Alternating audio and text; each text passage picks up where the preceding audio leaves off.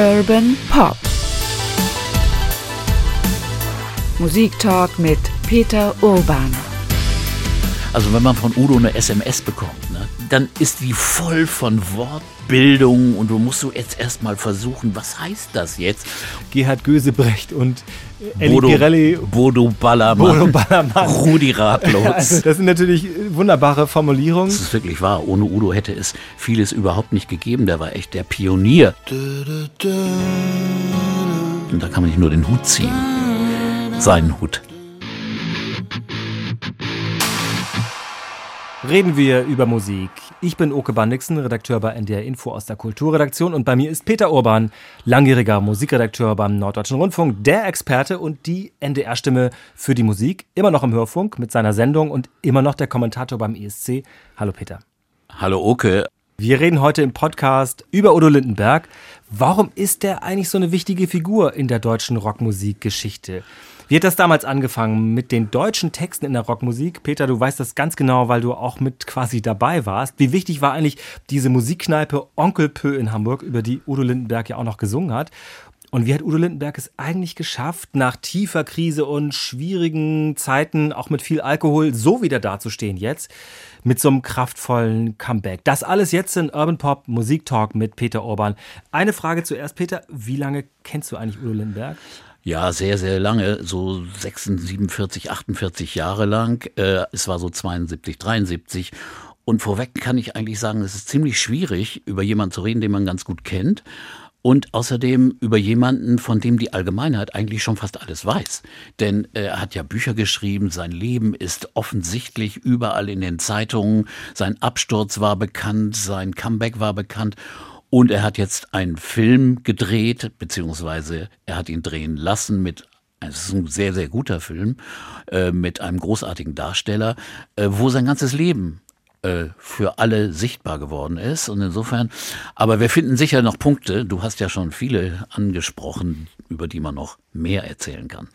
Ich glaube, am interessantesten am Anfang ist natürlich die Frage, wie hat das eigentlich alles damals angefangen? Also, ich habe mal so in alte Porträts reingehört aus dem NDR-Archiv, ähm, wo andere Künstlerinnen und Künstler über Udo Lindenberg was zu so einem Geburtstagsporträt gesagt haben. Also Heinz-Rudolf Kunze zum Beispiel hat gesagt, naja, ohne Udo gäbe es die deutsche, die deutschsprachige Rockmusik in diesem Fall nicht so richtig. Die hatte er so richtig losgetreten wie so eine Lawine. Und Annette Humpe, über die wir ja auch schon hier bei mhm. Pop gesprochen haben, hat gesagt, naja, in Hamburg, da war denn einer Udo Lindenberg und der hat vor uns eine Autobahn planiert. Das finde ich natürlich ein starkes Bild, wie Annette Humpe das auch so gut kann. Ähm, würdest du dem eigentlich zustimmen? Ein super Bild und das stimmt vollkommen. Es ist wirklich wahr. Ohne Udo hätte es vieles überhaupt nicht gegeben. Der war echt der Pionier. Es gab zu der Zeit zwar schon eine Band, äh, Tonsteine Scherben, die auch deutschsprachige äh, Rockmusik gesungen hat, aber die waren eher rein politisch. Die, die sprachen nicht so unbedingt die Sprache der, der Jugendlichen, äh, die in der Zeit auch lebten.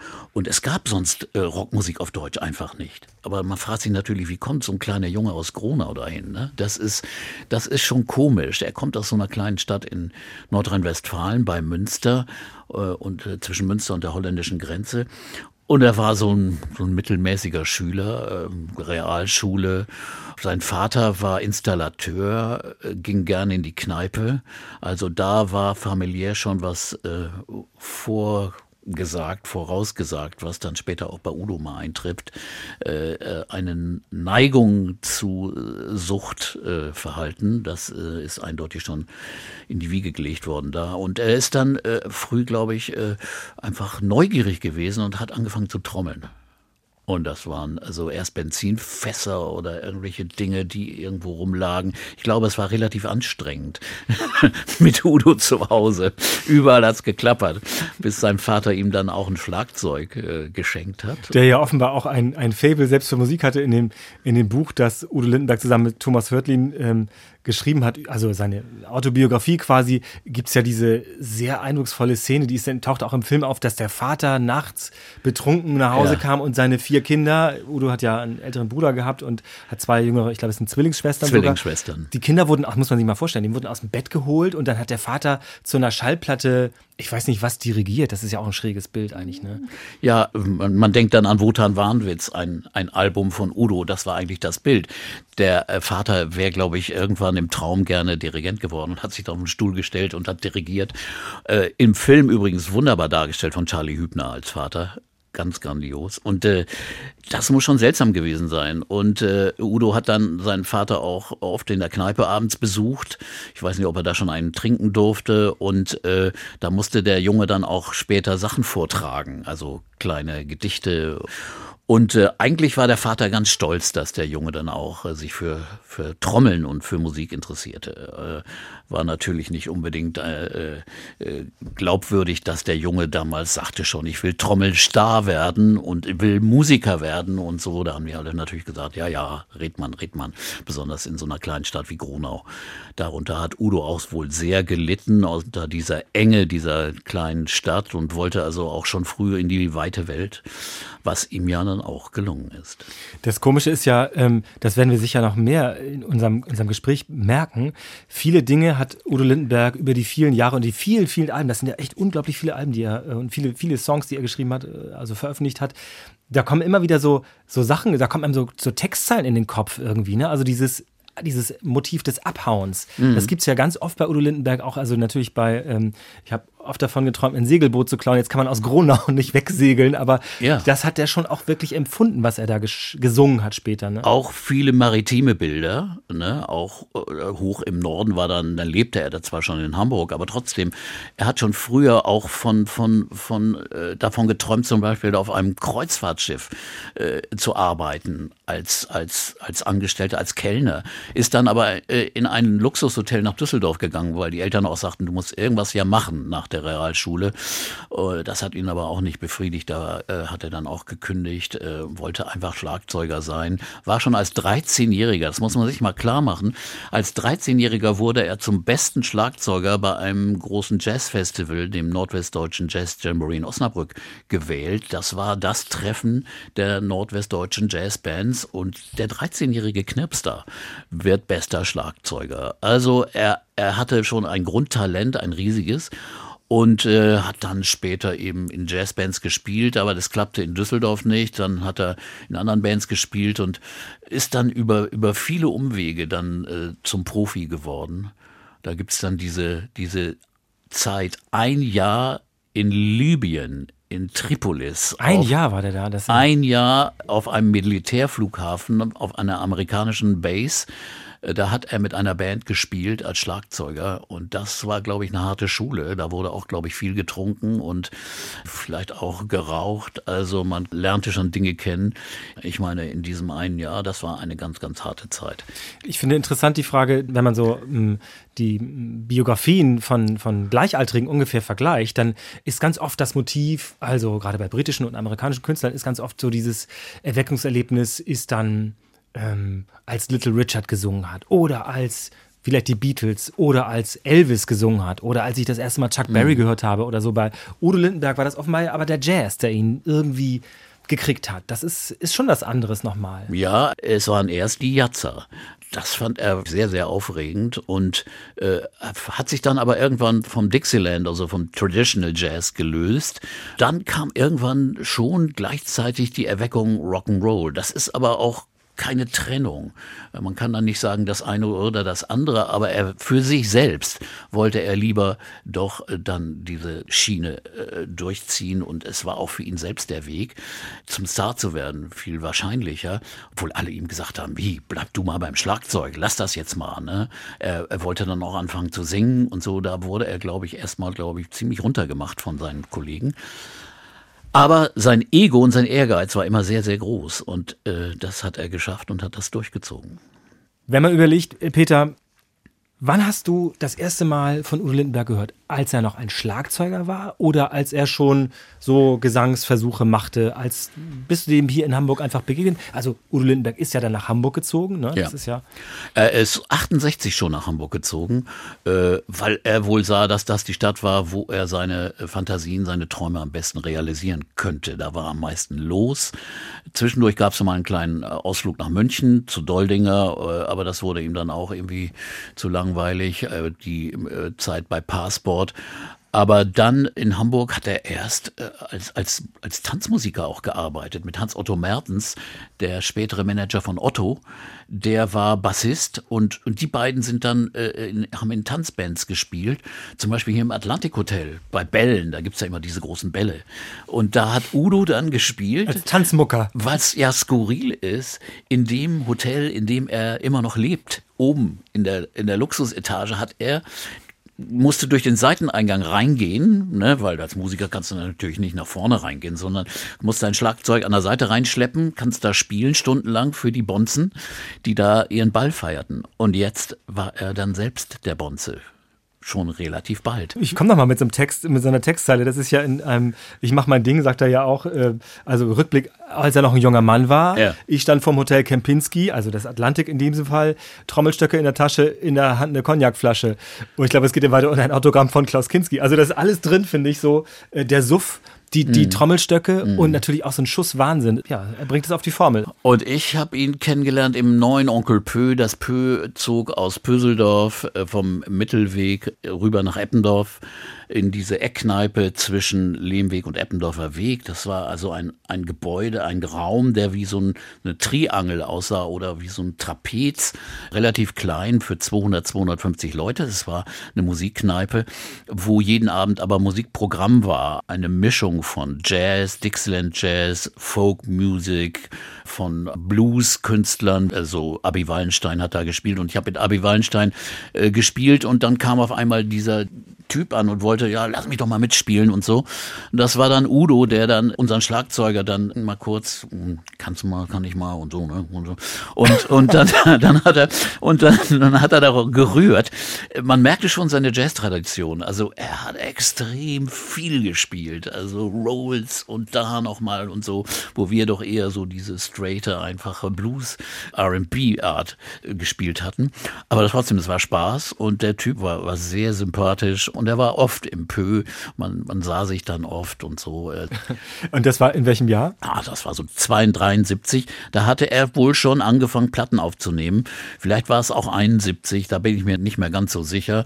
Aber er hatte schon aufgenommen, denn äh, das Panikorchester hatte ja auch schon dann 73 angefangen zu spielen. Bevor wir auf die Art, was Udo dann mit deutschen Texten und der Rockmusik macht, ne, nochmal eingehen, würde ich einen Schritt nochmal zurück machen wollen. Und zwar, das war denn ja diese berühmte oder auch ein bisschen berüchtigte nachher Hamburger Szene, die ja dann, also Musikszene meine ich damit natürlich, die sich im Onkel Pö immer wieder, weiß ich nicht, traf, äh, austauschte. Das Onkel Pö war ja ein Laden, wo nicht jetzt nur lokale Bands auftraten, sondern auch äh, Leute auftraten, die eigentlich für so einen Kleinschuppen, also wenn ich jetzt von heute drauf gucke, würde ich sagen, ähm, eigentlich eine Nummer zu groß waren. Also Weltstars sind da ja aufgetreten in so einem kleinen, manchmal nach ihren eigenen Gigs irgendwo anders. Und andere Leute sind von da aus Weltstars geworden. Also eine ganz komische Mischung, oder? Ja, ja, das fing relativ früh an, weil Peter Marxen diesen Laden übernahm. Peter Marxen war ein Jazzkenner, der auch schon das Jazzhaus mit bewirtschaftet hat und der dann äh, durch seine Verbindungen zu Plattenfirmen oder auch zu Veranstaltern auch Stars aus den USA holte, Jazzstars, aber auch Rockstars. Er war nicht auf Jazz fixiert alleine, aber er kannte sich gut aus, hatte gute Verbindungen. Es war eine, eine grandiose Mischung äh, äh, von Bands, auch sehr bekannten Bands, die dann im Pö spielten. Viele der großen Auftritte, die dann gar nicht finanzierbar gewesen wären, wurden von Plattenfirmen unterstützt. In Hamburg saßen die großen Plattenfirmen alle. Äh, heutzutage sitzt nur noch eine Warner hier. Und äh, die, die, die holten die Bands rüber und machten dann äh, Auftritte, Showcases. Und so konnte man da unglaublich viele Bands sehen, die, die weltberühmt wurden später. U2 oder, oder dann aber auch äh, Tom Waits oder unglaublich viele Jazzstars, Dizzy Gillespie, Johnny Griffin und wen man will. Es war Pat Metheny, Dauergast später. Es war ein Laden, der mit sehr ernsthafter Musik glänzen konnte. Warum hat jemand gesagt, als Udo vorschlug, deutsche Texte zur Rockmusik zu machen, mach das mal. Ich glaube, das ist was. Da muss ja auch jemand, bei, so Plattengeschichten muss ja auch jemand an einen glauben. Da muss ja jemand denken, da ist aber irgendwas liegt da drin oder der kann das oder der ist so hartnäckig, lass ihn das doch mal versuchen. Ich glaube, es lag wirklich an dem dicken Schädel und an dem Ego von Udo. Der meinte, es ist jetzt an der Zeit. Die Plattenfirmen waren da eher, eher ganz vorsichtig und kritisch. Sie sagten, was soll das denn?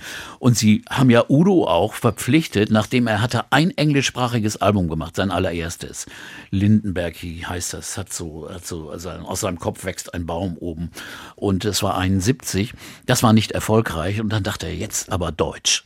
Und dann hat die Plattenfirma ihn praktisch gezwungen, einen schlagerähnlichen Titel aufzunehmen, Sommerliebe, den Udo für jemand anders geschrieben hat, haben gesagt, ja, komm, nimm den doch mal auf. Das ist doch vielleicht erfolgreich. Udo wusste, dass das nicht sein Stil war, aber weil er clever war, nahm er gleichzeitig auch den Song Hoch im Norden auf. Und das war ein Rock, ein Pop-Song mit einem neuartigen Text und einer neuartigen Sprache.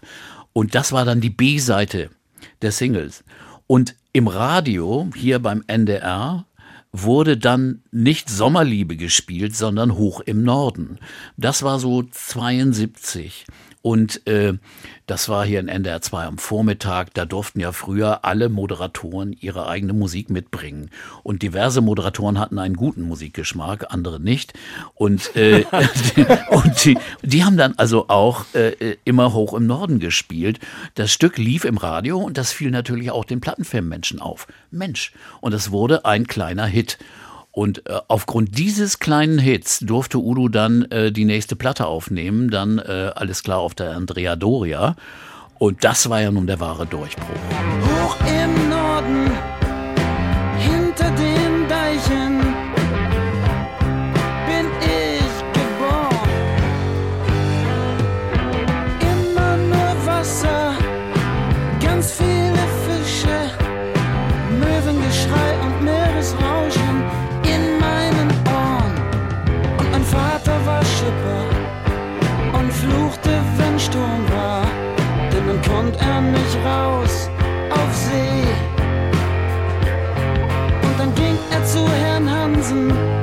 der Chef vom Leuchtturm war.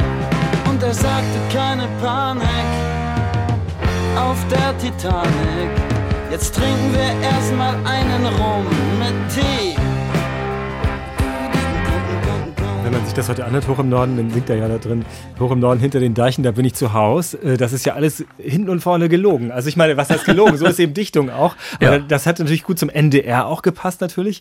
Aber die Glaubwürdigkeit, die Udo ausstrahlt, auch in dem, wie er singt und welchen Spaß das ausdrückt, die ist total glaubwürdig, obwohl es im Grunde genommen ja auch bei, später bei Alles klar auf der Andrea Doria, sagt er, äh, im Onkel Pö spielt eine Rentnerband seit 20 Jahren Dixieland. Das stimmt ja auch gar nicht. Also die Fakten stimmen nicht, spielt aber ja auch keine Rolle in dem Sinne, weil die Sache an sich, äh, der Kern stimmt irgendwie. Ja, Oder? bei diesen Songs spielte also die Realität keine große Rolle. Bei anderen Songs, da merkte man schon, da kommen äh, äh, Dinge zur Sprache, die, die also die Jugend echt direkt betrifft, wie leider nur ein Vakuum oder so, was man so erlebt, wenn man abends in irgendwelche Diskos geht und, und es ist doch kein Sinn da drin eigentlich, man trinkt nur und stürzt ab.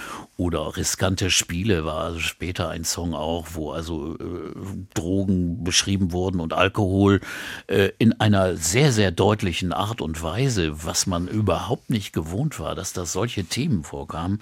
Und äh, deswegen äh, war das was, was total anderes. Ne? Es war, es war einerseits lustig, weil Udo ja auch die Gabe hatte, lustige Personen und Charaktere zu kreieren, wie Elli Pirelli später oder da tanzte Rosa auf dem Tisch und so. Er beschrieb wunderbar diese Szenen in einem Song. Zum Beispiel die Atmosphäre des Onkel Pös ist wirklich ziemlich gut beschrieben. Das waren manchmal, das ging manchmal wirklich sehr hoch her und es ging lang bis in die Nacht. Ich kann nur erzählen, dass ich in der Nähe wohnte, also Fußweg zehn Minuten und versuchte gleichzeitig meine Doktorarbeit zu schreiben. Das fiel dann etwas schwer, weil man dann noch länger im Pö blieb und äh, am nächsten Tag erstmal nicht in die Gänge kam. Aber das war für mich die abendliche Abwechslung, da hinzugehen. Oder auch mit meiner Band dann da zu spielen. Wir waren dann praktisch auch die Hausband und haben später da dauerhaft gespielt. Wo auch immer wieder der auch schon bekannte Udo dann auf die Bühne kam und ja, lass mal, lass mal spielen, lass mal eine Session machen. Und äh, diese lockere, wunderbare Atmosphäre, wo Musiker äh, einfach reinschneiden. Eines Abends kam Charlie Watts rein, äh, der Rolling Stones Drummer, war extra nach Hamburg geflogen, weil er Elvin Jones, einen amerikanischen Musiker, einen Drummer, sehen wollte, live. Und den konnte er nur anscheinend in Hamburg sehen, im Pö. Und so war diese lockere musikalische Atmosphäre für ein Publikum, das äh, viel aus der Musikbranche kam, aber auch viele Studenten, Musikliebhaber. Und dann kam natürlich das Nachtpublikum. Denn immer wo was los ist, da kommen natürlich die Leute erst aus der Stadt und dann auch aus, der, aus dem Umkreis, sagen wir mal aus. Pinneberg ist immer das Beispiel. Und äh, Dadurch verfremdete sich ein bisschen das Publikum, aber draußen vor der Tür wurden die Schlangen immer länger, weil die Leute rein wollten. Da war was los, da kochte das Leben und äh, insofern diese Mischung war so spannend, weil man traf viele Leute aus der Musikbranche, andere Musiker, man konnte sich austauschen. Udo hat zum Beispiel diverse Musiker auch im Pö angeheuert. Also man hat dich gesehen, kennengelernt, ey, hast mal Lust mitzuspielen und so. Das war das Onkel Pö. Äh, ein Laden, der natürlich äh, ideal war, ein Paradies eigentlich, aber das konnte auch nicht dauerhaft bestehen. Aber zurück zu Udo, der wirklich äh, diese neue Musik so überzeugend sang, aber es lag auch nicht nur an den Texten, es lag auch, wie er sang. Er sang ja nicht wie ein amerikanischer oder britischer Rocksänger. Das heißt, er versuchte nicht wie ein Soul- oder RB-Sänger zu singen, sondern er sang in einer richtig deutschen Art. Äh, die deutsche Sprache ist ja besonders schwierig. Sie hat lange Silben, lange Endungen, man kann sie nicht gut singen. Und Udos Musik war hervorragend abgestimmt auf diese typische deutsche Sprache. Und dann sang Udo in dieser ein bisschen schnöseligen, so, so ein bisschen lockeren Art. Er ist ja nicht ein grandioser Sänger. Das heißt, er konnte sich nicht schmetternd dahinstellen, sondern er wirkte einfach natürlich und äh, so originell und er war eigentlich einzigartig. Niemand sang so. Man konnte ihn sofort erkennen. Das ist auch immer sehr wichtig für einen Sänger. Ne? Da kannst du nicht denken, der singt ja wie, sondern Udo hat immer nur gesungen wie Udo. Der hat nicht versucht, wie irgendjemand zu singen. Und das ist ja das Problem von vielen Musikern und Sängern auch in Deutschland, die immer sagen, ja, ich will jetzt wie die Soul-Sängerin oder die amerikanische oder die singen, sondern sie müssen einfach dabei bleiben, was, was in ihnen ist und das raustun. Und das hat Udo getan. Und dann noch die Musik, die eine Mischung aus Rock war, aber auch sehr viel ruhige Elemente hatte, die aus dem Folk kamen, aber manchmal auch aus der Klassik. Ich höre in Udos auch frühen Kompositionen oft auch klassische Elemente, Harmoniefolgen und Melodien, die, die eigentlich nicht unbedingt Rock sind. Und, und das kombiniert hat diesen Zauber ausgemacht.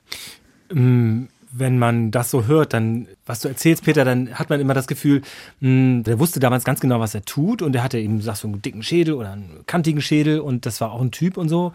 Wenn du dem begegnet bist damals, war Udo eigentlich ein selbstbewusster Mann? War er einer, der sich sicher war, wie es immer weitergeht? Oder wie ist das gewesen einfach? Er war wohl ziemlich selbstbewusst, aber ähm, hatte auch die Momente, wo er suchte, wo er immer gespürt hat, was ist jetzt gut für mich, was mache ich jetzt. Zum Beispiel gab es die Situation, irgendwann wollte der Gitarrist Karl Allaut auch mehr ins Rampenlicht. Das spürte man deutlich. Der stand dann da immer mit dem Spitznamen Karl Brutal. Ach ja, richtig. Äh, stand dann da immer etwas böse schauend. Und man merkte schon, äh, dass der eigentlich dachte, er ist ein grandioser Gitarrist, ein großes Talent.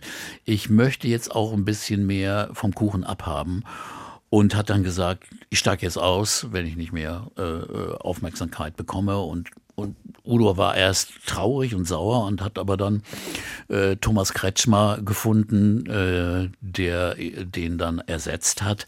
Nicht ganz hundertprozentig, aber Udo ähm, war jemand mit starkem Selbstbewusstsein und starkem Ego, der immer wusste, das ist jetzt gut für mich.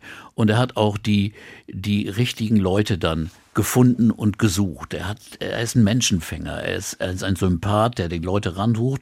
Manchmal, wenn er dann auch, sagen wir mal, nicht ganz nüchtern war, was ja doch häufiger mal vorkam, dann wirkte er ein bisschen vage. Aber, aber wenn er sich auf einen konzentriert dann ist er, ist er sehr bei dir und er, er redet auch mit Leuten aus allen Gegenden. Er ist ja zum Beispiel häufig auf dem Kiez unterwegs gewesen. Er redet mit allen, äh, vom Zuhälter bis, äh, bis zur Prostituierten, bis zum Barmann, redet er total verständig und in seiner eigenen Sprache. Er hat ja so seine eigene Sprache kreiert, äh, dass, dass es aber unheimlich nah ist zu den Leuten. Also er ist nicht abgehoben und fern, er war immer sehr nah. In vielen anderen Sachen ist er unsicher gewesen. Zum Beispiel, er hat oft gefragt, ist das jetzt gut so? Er ist nicht ganz sicher, ob das richtig ist. Ich habe ihn mal im Studio erlebt, 78 bei den Aufnahmen für Dröhnland Symphonie.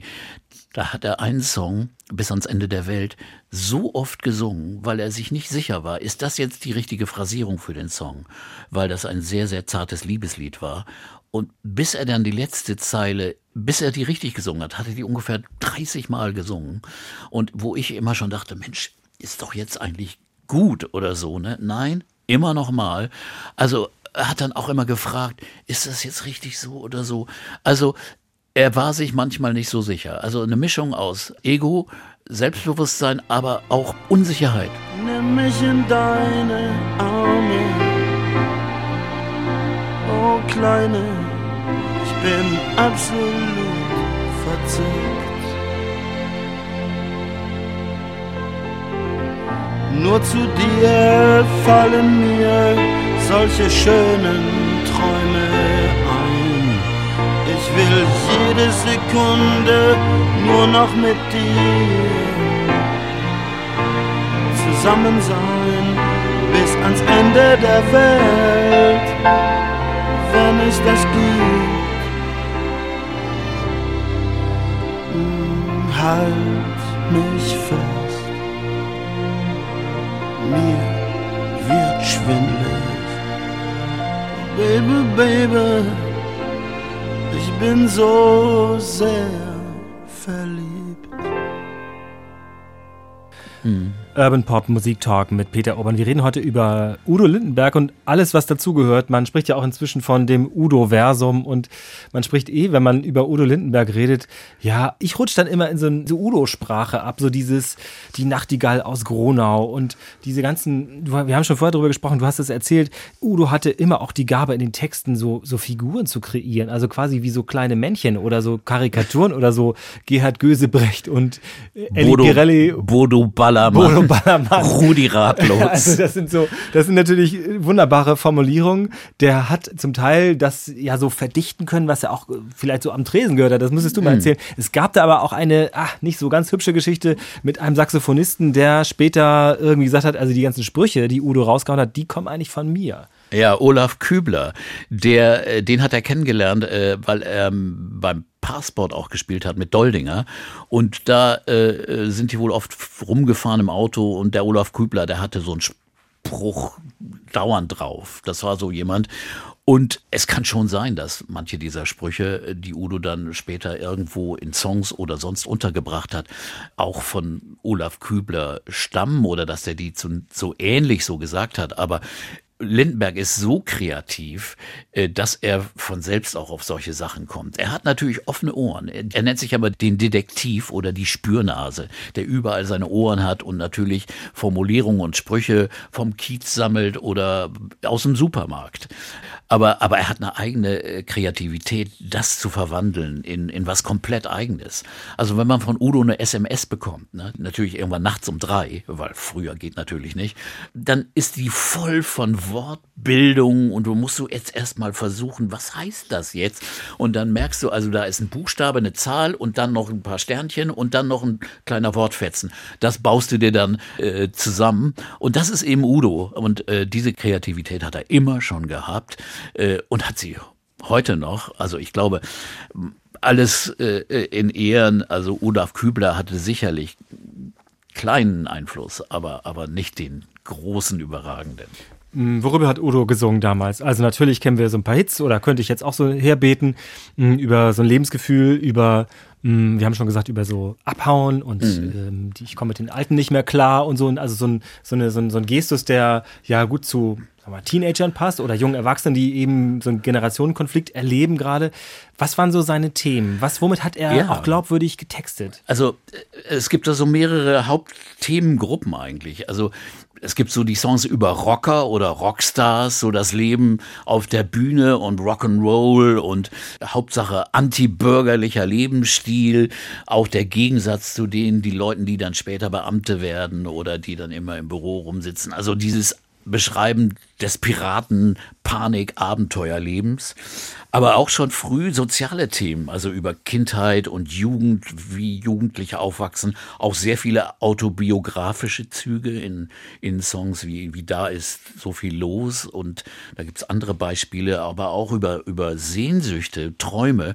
Dieses wunderbare Lied, wo er mal gerne ein Boot geklaut hätte aus einem Film von Haag Bohm, ist ein, ein wunderschönes Lied. Ich träume oft davon, ein Segelboot zu klauen und einfach abzuhauen. Ich weiß noch nicht wohin, Hauptsache, dass ich nicht mehr zu Hause bin mit den Alten.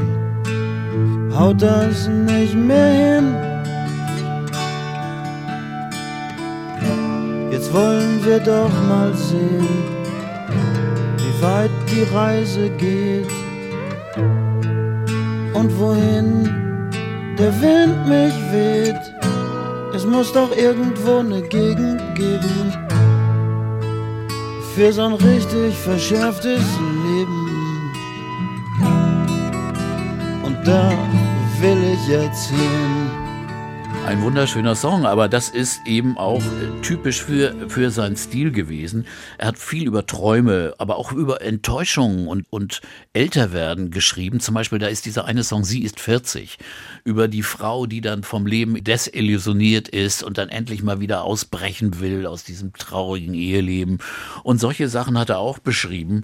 Und äh, dann auch natürlich wahnsinnig viele Songs über Alkohol, Drogen, über Abstürze und die sind natürlich stark autobiografisch, aber, aber die nehmen schon einen Raum ein und über sowas hat kaum einer vorher in Deutsch sowieso selten, aber äh, äh in deutscher Popmusik geredet. Was aber auch ganz auffällt, ist, dass er früh politische Themen angefasst hat. Schon in den 70ern, 73, ein Lied über ein Mädchen in Ostberlin und schreibt, wir wollen doch einfach nur zusammen sein, ob das irgendwann mal möglich ist und wir auch zusammen äh, auf ein Rockfestival gehen können. Das war 73. Da haben andere nicht im Leben daran gedacht, dass irgendwie Ostdeutschland, die DDR interessant wäre. Also ich selbst dachte auch, ich habe mich mehr mit, mit England, USA oder anderen Dingen beschäftigt, aber nicht mit der DDR und, und den Problemen, die es da gibt. Und schon 5 oder 76 hat er dann geschrieben über die Rock'n'Roll Arena in Jena, also darüber, dass er träumt, mit seiner Band da zu spielen. Und ich glaube, er hat ganz, ganz viel getan für die Atmosphäre unter jungen Leuten und die Stimmung und am Ende auch äh, viel für den Weg zur Einigung, zur Wiedervereinigung, also zum Aufstand der DDR-Bürger praktisch. Dafür hat er ganz, ganz viel getan. Natürlich besonders deutlich dann in den 80ern, wo er dann immer diese Auseinandersetzung mit Honecker hatte, diesen einen Auftritt in Ostberlin hatte, äh, beim, beim äh, Konzert für den Frieden 83. Er wollte eine Tournee machen, die wurde dann wieder abgesagt. Diese ganzen Songs wie äh, natürlich Sonderzug nach Pankow und andere Songs, der Generalsekretär, direkt eben auf die DDR-Oberen bezogen Und das wurde in der DDR aber registriert. Er hatte eine riesige Fanschar da, die dann sich irgendwann die Platten besorgt haben. Irgendwann erschien auch ein Best-of von Amiga, der DDR-Plattenfirma. Aber die kritischen Songs waren da natürlich nicht drauf.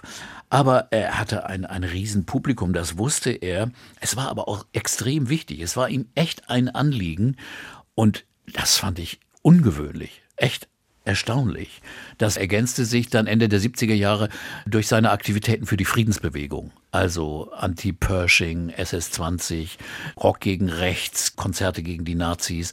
Das hat in den 80er Jahren einen Riesenraum eingenommen, dass manche schon gesagt haben, Udo ist eher zum Politiker geworden und äh, kümmert sich weniger um seine Platten.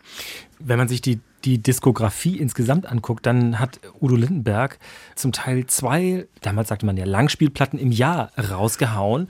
Und mhm. das ist ja schon mal ein unglaublicher Arbeitsaufwand auch. Wie bist du dem begegnet in diesen Zeiten? Sagen wir mal so zweite Hälfte der 70er mhm. Jahre, wo der ja auch lieferte und immer irgendwie dran blieb. Und das, das sind ja auch Sachen, wo er quasi immer wieder neuen Dreh gefunden hat. Du hast schon gesagt, dann kam dieses gesellschaftliche Engagement dazu. Wie konntest du den treffen? Kam der ins Studio oder das, die Onkel Pö-Zeit war ja ein bisschen vorbei, dann nehme ich mal an. Ja, das war immer noch Pö, war immer noch schwer angesagt, aber äh, ich machte mittlerweile Radiosendungen, also man hatte auch einen anderen Kontakt und man ging mal auf Konzerte und man traf sich dann äh, so. Er kam auch mal ins Studio vorbei, um Interview äh, live zu machen. Wir hatten die Musik für junge Leute mittags. Das war die Sendung, wo wir, wo wir das ganze Land Bescheid haben hier äh, in Norddeutschland jedenfalls, in Nordwestdeutschland mittags um halb zwei mit eben alternativer Musik. Äh, damals äh, gab es nicht spezielle Rock- oder Musik- und Popsender. Das fing dann erst in den 80er an. Und äh, da war Udo aber auch eben zu Gast. Und es war schon beeindruckend, wie, wie viele Alben der aufnahm. Manch, wie du sagtest, man, in manchen im Jahr zwei Alben, immer wieder eine neue Idee, neue Songs, ein neues Image äh, und sehr interessante Dinge wie Wotan Wahnwitz, da ist er als Dirigent zu sehen, oder Sister King Kong, fantasievollste Titel. Das ist ja auch äh, ein ein, ein Fable von ihm, Spaß- und Zirkuslieder, würde ich mal sagen, Fantasie-Songs, äh, eigentlich kleine Satirefilme in einem Song gepackt. Comic-Songs und auch nostalgische Songs. Das fing nämlich dann auch an. Er hatte ja schon Anfang oder glaube ich bei 74 hatte er schon äh, einen, einen alten Song, äh, Ich bin von Kopf bis Fuß auf Liebe eingestellt in einer neuen Version eingespielt. Ein Friedrich Holländer Song, ja. Ein Friedrich Holländer Song und später dann auch eben das Album für seine Mutter Hermine. Genau, das ist das, das sozusagen das ja mit, mit einem Foto seiner, also genau. Sie sich vorstellen, ein deutscher Rockstar mhm. macht ein Album mit dem Foto, ein, ein, mhm. ein sehr hübsches Foto, eine sehr hübsche Frau, als, mhm. als junge Frau auf dem Plattencover. Was ja. hast du damals gedacht? Also ich fand das wunderschön, weil die Frau war sehr, sehr beeindruckend. Ich fand es komplett ungewöhnlich. Es, es hob natürlich Udo auf eine andere Ebene, weil weg vom Rock'n'Roll, vom, sagen wir mal, dreckigen Club, schon auf eine Kulturebene.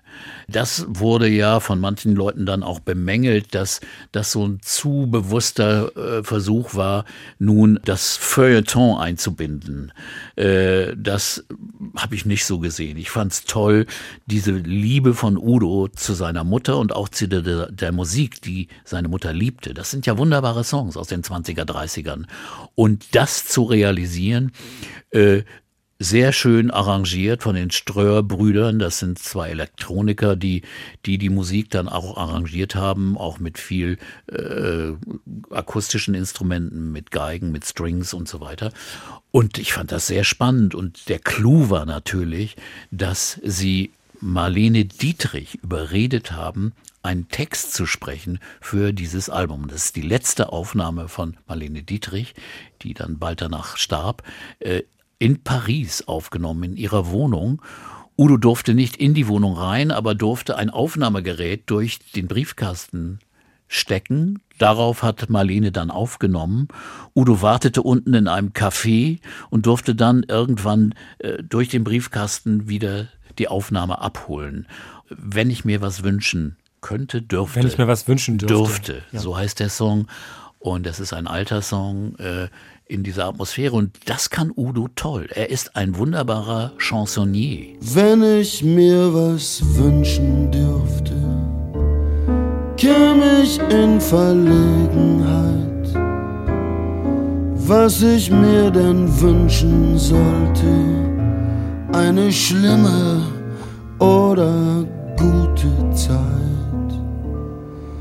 Wenn ich mir was wünschen dürfte, möchte ich etwas glücklich sein.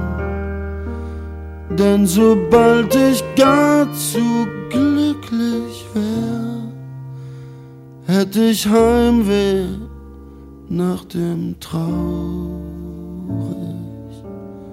sein.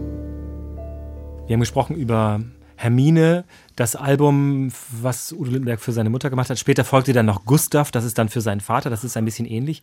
Du hast vorhin schon gesagt, die Platten in den 80ern, die waren nicht so stark mehr. Hast du, wenn du diese Sachen, weiß ich, auf dem Tisch, auf dem Schreibtisch bekamst oder wenn du quasi davon gehört hast, mh, hm, hat das Interesse irgendwann nachgelassen oder dachte man so, na, das geht jetzt immer so diese Masche weiter oder mh, hm, war das immer spannend eigentlich? Nee, es hörte auf, spannend zu sein. Man pickte sich dann immer die Songs raus aus den Alben, die, die interessant waren. Also auf Odyssee waren zum Beispiel diese, diese mit Big Band aufgenommenen Songs, äh, äh, wie Sonder, Sonderzug nach Pankow und, und andere. Da waren auch ein, zwei Kompositionen, musikalische Kompositionen von Detlef Petersen dabei, zu denen Udo dann den Text geschrieben hat. Die waren musikalisch spannend. Du knallst in mein Leben ist einer dieser Songs oder auch äh, Odyssee selbst. Aber äh, das ließ dann nach, weil äh, die Produktionen wurden dann nicht mehr so interessant. Die, die, die tollen Songs wurden immer weniger. Also man nahm sich dann immer die, die besten Songs raus. Aber äh, das äh, war aber auch die Zeit. 80er Jahre Musik war oft äh, sehr, sehr Plastikmusik, also mit elektronischen Schlagzeugern, Instrumenten, viel zu viel Synthesizer, Keyboardflächen ohne Ende. Und äh, da hat Udo dann einfach nicht mehr so das Heft in der Hand gehabt. Lag auch an der Produktion, um die sich vielleicht Udo dann nicht mehr so gekümmert hat. Das übernahmen dann teilweise die Brüder Ströer, die zwar wunderbar arrangieren konnten, andere Musik, aber die für Popmusik irgendwie, glaube ich, nicht so das Händchen hatten. Und äh, da fehlte ein bisschen der Druck, der, der Rock'n'Roll oder der war dann so mit Kraft und mit dem Hammer reingehauen, der Rock'n'Roll. Eine Platte hat er mit der Band Docken aufgenommen, eine Hardrock-Band. Das war dann auch schon wieder too much, denn Udo ist eigentlich nicht der große Rock'n'Roll-Sänger, der, der das da rausschreien kann. Udo hat seinen eigenen Stil und den hat er dann in den 80ern irgendwie auch ein wenig verloren. Der sang nicht mehr so überzeugend, fand ich. Es ging in den 90ern eher dann weiter, dass äh, die Platten mal so, mal so waren. Also äh, es ging von einem Produzent zum nächsten. Also es war keine Linie mehr drin. Die Platten verkauften noch ganz gut, dann wurde es aber immer schlechter. Und die Tourneen gingen aber immer noch relativ gut. Live war das Panikorchester auf der Bühne immer noch ein Knaller. Es gab verschiedene Projekte, dann mal ein Auftritt von Helen Schneider, dann mal einen kleinen Film, den Udo drehte. Die Panische Zeiten hieß der. Also äh, Aktivitäten gab's ohne Ende. Aber man muss schon sagen, es gab auch, und das beschreibt er in seinem Buch mit Thomas Hödlin, großartig von dem geschrieben übrigens, sehr, sehr plastisch. Es gab Abstürze, Alkohol ohne Ende. Er hatte auch die falschen Berater. Nach dem Tod von Gabi Blitz, die auch ein bisschen auf ihn aufgepasst hatte, hatte er neue Berater, Sekretäre nennt er das dann immer, die aber ehrlich gesagt mehr dafür sorgten, dass ständig irgendwie der Alkohol da war. Also, aber auch nicht nur die sanften Sachen, sondern eben Whisky und dann später auch sogar Absinth, also der Albtraum. Und solche Dinge wurden dann also normal und nahmen das Leben ein und da konnte man natürlich äh, äh, auch nicht mehr ganz so viel Energie und äh, auf Kreativität, auf, auf, auf Musik, auf Texte legen. Das war ja klar. Aber äh, produziert wurde immer noch, und das lag, das müssen wir auch nochmal sagen, an den Plattenverträgen. Es gab für jede Platte, gab es eine Vorauszahlung. Es gab eine große schon in den, es war ja sein großes, seine große Leistung, 73, bekam er von der Plattenfirma und er hat sie richtig gegeneinander ausgespielt eine Vorauszahlungsgarantie von einer Million für eine gewisse Anzahl von Alben. Das hat es noch nie gegeben für einen deutschen Künstler. Das war auch für, USA, für die USA und für England schon ungewöhnlich, äh, so dass die amerikanische Plattenfirma äh, WEA, also Warner Brothers, dann auch dann zurückzog. Aber Udo ging dann, blieb dann bei seiner Firma, die das dann aber zahlte. Und 83 ging er dann rüber zur Polydor. Und die hatten ihm auch einen Traumvertrag gegeben und da gab es dann pro Platte immer immer Geld, immer, immer, immer, immer, es wurde immer finanziert. Und das ging dann so in den 90er Jahren sogar weiter. Da wurde der Vertrag nochmal verlängert, obwohl es schon Diskussionen gab. Die Platten verkauften nicht mehr so und man hört sogar, dass es Argumente gab wie, wenn der nun mal einen Zusammenbruch hat, was ja nicht so unwahrscheinlich ist bei seinem Lebensstil, dann äh, verkaufen wir immer noch gute Platten. Und so zynisch wurde dann auch gedacht, was natürlich bitter ist. Und ich finde es großartig, dass Udo das absolut bewiesen hat, dass das nicht gilt. Hast du in dieser Zeit, wenn du ihn erlebt hast, ähm, richtig Angst um den gehabt? Man hat ihn ja gesehen manchmal und da dachte man schon, jetzt ist es aber genug und äh, es ist schon komisch. Äh, äh, gut, man war selbst, man war selbst, warum ist man um vier Uhr oder um drei Uhr nachts in irgendeiner Bar und dann rauscht Udo mit einem bekannten Schauspieler rein, verschwinden im Billardzimmer und kommen dann raus und trinken an der Theke, was sie so wollen und runter und das beobachtet man und sieht man und, und wundert sich, warum macht er das? Erstmal denkt man, naja, der will einfach Spaß haben, der will einfach mal ein bisschen Quatsch machen, aber in, im Endeffekt kann das nicht gut sein. Und äh, er hat mir in einem Interview 2016 mal beschrieben, wie er das äh, dann später empfunden hat er, er hat sich echt geschunden, sagt er selbst. Er hat es irgendwann kapiert. Denn es war wirklich so. Sie wollten nur Streiche spielen, Spaß haben, unterm Tisch in der Ritze schlafen, haben sich dann einfach im Boden gelegt. Er beschreibt das dann. Ja, ich wollte rausschwimmen auf den Whisky-Ozean wollte nach Kicks suchen, nach Inspirationen, abtauchen in die Katakomben der Erleuchtung. Also es wurde verbrämt, verschönert mit so einer, mit so einer Bedeutung, ja, wir sind auf der Suche, wir sind ja Künstler. Äh, verglich das dann auch mit Van Gogh, der sich das Ohr abgeschnitten hätte mit im Absinthrausch. Äh, das hat Udo nicht getan, aber er, er sagte, es wurde ihm klar, äh, ich zerstöre mich. Und das hat er dann Gott sei Dank gemerkt. Wieder geht ein Tag zu Ende und die Dämmerung zieht drauf. Leise zittern ihm die Hände und der Säufermond geht auf. Er läuft hin und her im Zimmer, wie magnetisch fällt sein Blick auf die Minibar wie immer. Gib mir doch ein kleines Glück, meine Nerven, die sind, ach, die sind heute wieder ein bisschen schwach. Meine Nerven, die sind ah, heute ein bisschen schwach. Und komm, mach mich wieder wach. Mach mich bitte wieder wach. Wie er das geschafft hat, ist wirklich sensationell, da rauszukommen. Ein Anlass ist gewesen, wenn man dann dem Buch glaubt, und dem glaube ich auch, das ist sehr stark auch beschrieben, also in dem Buch von Thomas Hürtlin und ihm über sein Leben, ähm, dass sein älterer Bruder gestorben ist, Erich, der eben immer viel vernünftiger war.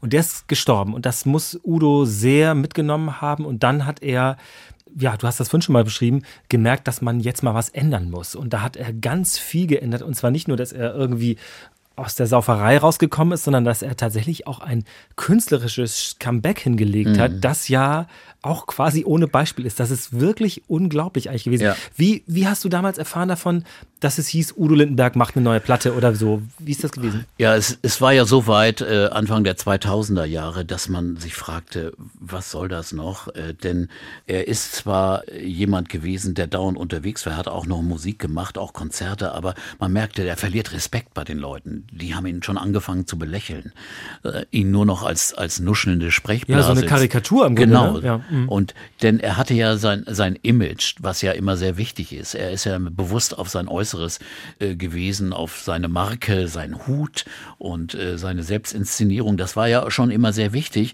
Aber man nahm es dem, ihm dann nicht mehr ab, je öfter er dann betrunken irgendwo auftauchte und irgendwelchen Unsinn redete. Und da rauszukommen, dann noch in einer Situation, wo der Plattenvertrag gekündigt wurde. Also er wurde nicht verlängert, dann 2002, nachdem Atlantic Affairs floppte. Und er dann auch noch merkte, oh, ich muss jetzt für alles selbst zahlen, es kommt kein Geld mehr von der Plattenfirma. Er musste suchen, was mache ich jetzt? Er redete mit Leuten, mit Produzenten wie Andreas Herbig, den er schon seit Anfang der 90er Jahre kannte, als er im Boogie Park Studio einige Aufnahmen gemacht hat. Und Herbig hat ihn praktisch dazu gebracht, einfacher zu denken, nicht mehr äh, so viel äh, Brimborium in seinen Platten äh, unterzubringen, sondern klare Songs, klarer Stil, klare Aussage. Und der war so drauf, der sagte, entweder du machst das so oder wir, wir, wir verzichten auf die Zusammenarbeit. Und dann hat Udo angefangen aufzunehmen äh, und äh, hat einen tollen Song nach dem anderen geschrieben, zusammen mit anderen Songschreibern. Es ist eine wunderbare Platte draus geworden. Stark wie zwei ist das ja. Stark wie zwei. Und er konnte wieder verhandeln.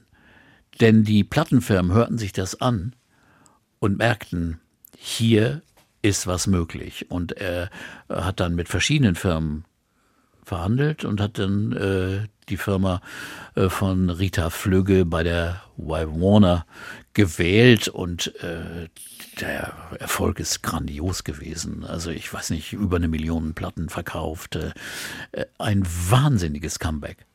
Danach folgten Live-Aufnahmen. Ja. Es gibt, ähm, gab ein erstes Unplugged für MTV. Das ist ja schon auch immer eine gewisse, da gibt es jetzt von vielen, aber gibt es ja auch eine gewisse Adelung ist das schon auch, dass da eben so ein Potenzial drin liegt.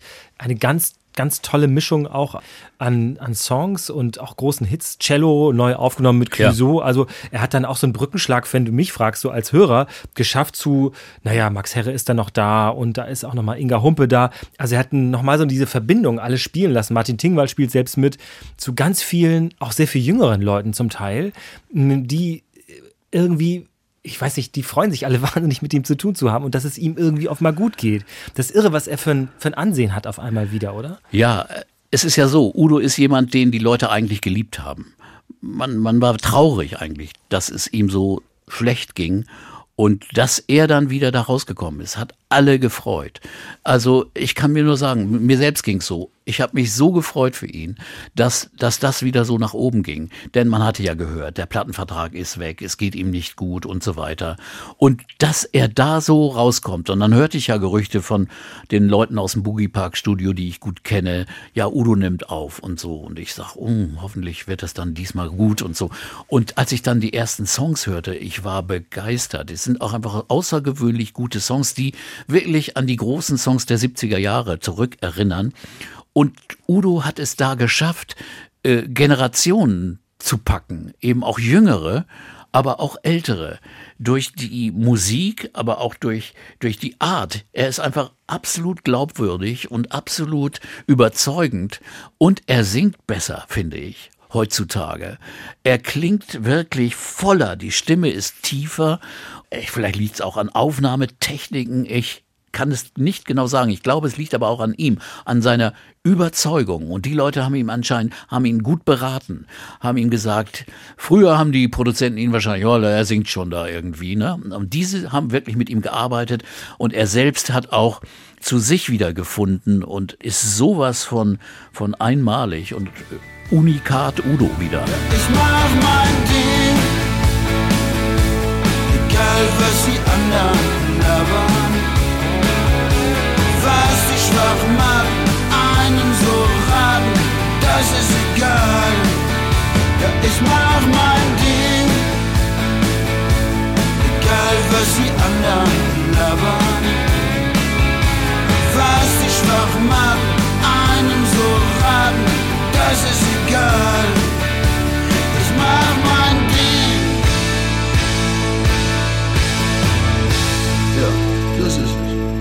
Wenn man dann auf diese Zeit guckt nach dem Comeback, ähm, hat man das Gefühl, alles, was Udo anpackt danach, das funktioniert auch. Eine große Live-Tour, ein Unplugged hatte ich schon erwähnt, es gab ein zweites, es gab große Stadien, die er gefüllt hat, auch eine große Hallentournee. Da, da habe ich ein Konzert gesehen vor zwei Jahren und äh, das ist immer noch ein Mordsspektakel. Das, er hat es einfach auch drauf irgendwie. Also es ne? ist noch ein viel größeres Spektakel als früher. Es ist ja unglaublich. Das finde ich auch bewundernswert, dass der Mann einfach einen Ehrgeiz hat, jetzt richtig was zu beweisen. Der geht nicht einfach in ein Stadion und stellt sich da hin und sagt, okay, die kommen schon und dann er bietet was. Und, und das ist einfach eine tolle Eigenschaft. Und es ist richtig eine aufwendige Kiste. Also Brian Adams hat mal zu ihm gesagt, ey, ey das ist doch eine Non-Profit-Organisation hier. Ne? Also da kann man kein Geld mit verdienen. Aber es wird einfach gemacht. Nun hat er mit den Platten natürlich auch extrem viel Geld verdient. Und äh, er hat wunderbares Marketing gehabt für dieses neue Album, für die Unplugged-Alben. Und es liegt auch an seinem guten Team. Das ist viel besser als früher. Zum Beispiel Arno Köster ist der, der sein, sein Referent, sein Assistent, der Mann, der auch seine Stiftung führt. Die Stiftung, die übrigens äh, für äh, Aktivitäten in Afrika sorgt und die sehr, sehr rührig ist. Dann seine Garderobiere Nico Casal. Äh, die Zarin. Die, die Zarin, eine grandiose Frau, eine wunderbare Frau. Dann sein, sein Arzt, Dr. Pauli Pauli immer dabei. Äh, Udo ist jemand, der immer gesundheitlich, gesundheitlich beraten werden muss. Also der Hofstaat, den es bei Udo immer gegeben hat, der ist jetzt kleiner, aber viel effektiver. Früher war der Hofstaat so, da, da hingen so viele Menschen rum, die hingen dann an der Bar im Atlantik und Udo hat gezahlt, die Drinks und alles. 20, 30 Leute, die auch keinen richtigen Job hatten, keine Aufgabe, aber die trotzdem da rumhingen. Das hat Udo geklärt. Es sind wenige Leute, die aber effektiv sind und natürlich vornab auch seine Freundin Tine Acke seit den 90er Jahren, 95 schon, glaube ich, eine, eine sehr, sehr stille Frau, eine Fotografin, äh, mit der er zusammen ist.